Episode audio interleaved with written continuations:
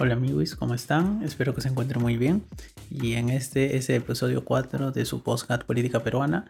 Vamos a hablar sobre un tema que personalmente me interesa mucho, que es la famosa segunda urna. ¿Qué significa la segunda urna? ¿Qué implica la segunda urna? ¿Significa que va a haber un gasto extra? Eso y todo más a continuación. Una de las demandas que surgieron luego de las movilizaciones populares de la semana pasada fue la exigencia de cambios en la Constitución. Pero la gran pregunta es, ¿cómo queremos realizar esos cambios?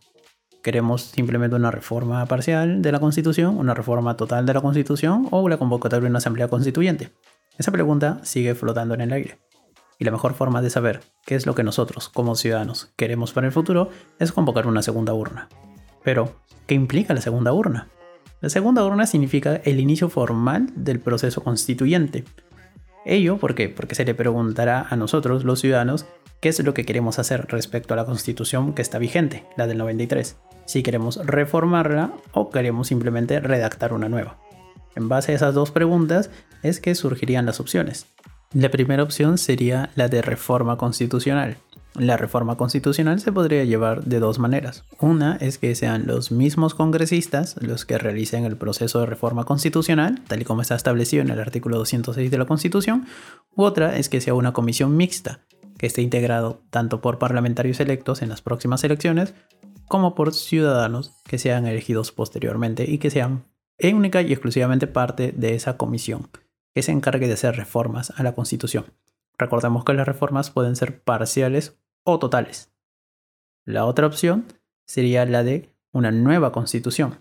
En caso de que ganara la segunda opción de la nueva constitución, se debería convocar necesariamente a una asamblea constituyente.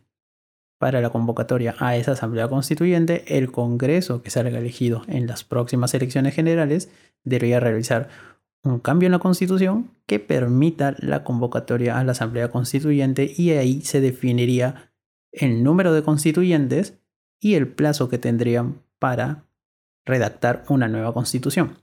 Recordemos que una asamblea constituyente es, como su nombre lo dice, un poder constituyente. ¿Qué significa el poder constituyente? El poder constituyente es el poder originario, el poder creador. En teoría no tendría límites para redactar una nueva constitución. Recordemos que los únicos límites que formalmente y legalmente tendría la Asamblea Constituyente serían los derechos y obligaciones adquiridos por el Estado peruano mediante tratados internacionales, que de ahí no se puede librar. Salvo esa excepción, la futura Asamblea Constituyente no tendría límite alguno para redactar una nueva constitución e incluir derechos y lo que considere pertinente. Pero obviamente esa es otra historia y ahí estamos jugando a divinos porque ni siquiera sabemos quiénes compondrían esa hipotética asamblea constituyente. Ahora vamos a explicar la ventaja de la segunda urna, aparte de que formalmente de inicio el proceso constituyente. ¿Por qué es necesario una segunda urna? Para empezar, la segunda urna obliga a todos los partidos políticos y a todos los actores políticos a entrar de lleno al debate sobre qué queremos hacer con la constitución. Algunos candidatos presidenciales ya están proponiendo reformas concretas a la Constitución y otros ya están proponiendo directamente ir a una asamblea constituyente. Pero el debate recién empieza y eso es importante, que haya debate, que se debatan ideas, que los políticos expongan sus planes, expongan las propuestas concretas que tienen y en base a las propuestas concretas que tienen, nosotros como ciudadanos elegiremos qué es lo que queremos. Reformar la constitución o tener una nueva constitución. Pero lo importante es que el debate empiece y empiece de una vez porque eso nos va a ayudar a superar esta crisis, que no es solamente una crisis puntual, ya es una crisis de sistema. Muchos de los jóvenes que salieron a protestar, la llamada generación del Bicentenario, exige cambios y si no se sabe canalizar, y si la clase política no sabe canalizar esos cambios, obviamente esta situación va a estar ahí latente y llegará un momento en el que va a explotar. Por eso considero personalmente que lo mejor que podemos hacer nosotros como sociedad es ir a una segunda urna y utilizar los cauces que la democracia nos da para superar este momento de crisis y para construir una mejor sociedad. Otra cosa importante que hay que decir es que el debate ya está en el aire y es mejor que lo aterricemos, que lo formalicemos, que lo institucionalicemos mediante la segunda urna y que con eso hayan ya propuestas concretas de reforma o de nueva constitución. Porque una cosa muy importante, no hay que tenerle miedo al cambio. El cambio se va a dar, inevitablemente, y tenemos dos opciones.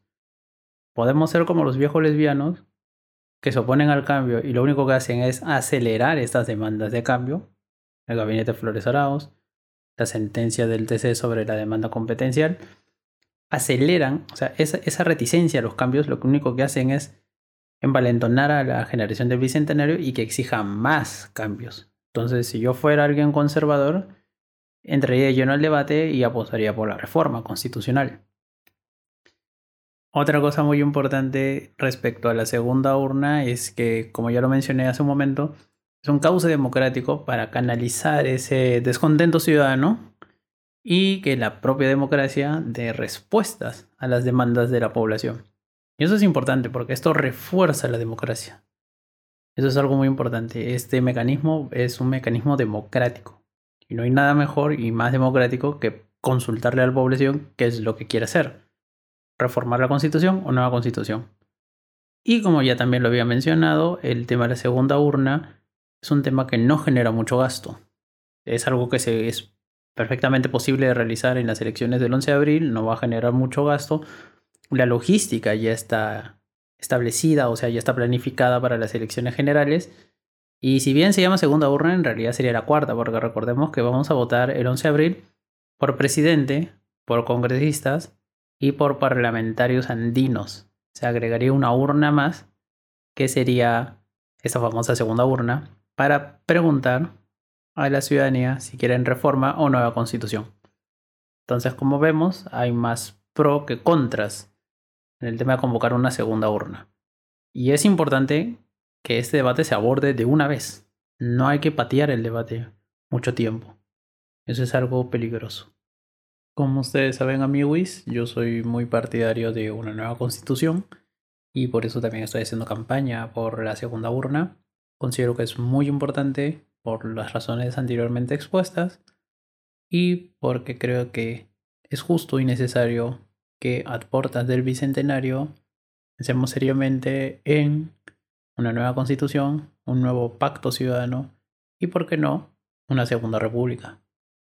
Los, el modelo, como ya lo expliqué en otro podcast, la estructura social, la idiosincrasia que se ha mantenido durante todo el periodo republicano ha sido prácticamente el mismo. Si bien han habido momentos de quiebre, como ya lo expliqué una vez, el primer momento de quiebre en la historia republicana es la guerra con Chile y el segundo es la reforma agraria, digamos, el gobierno militar de Juan Velasco, más que nada.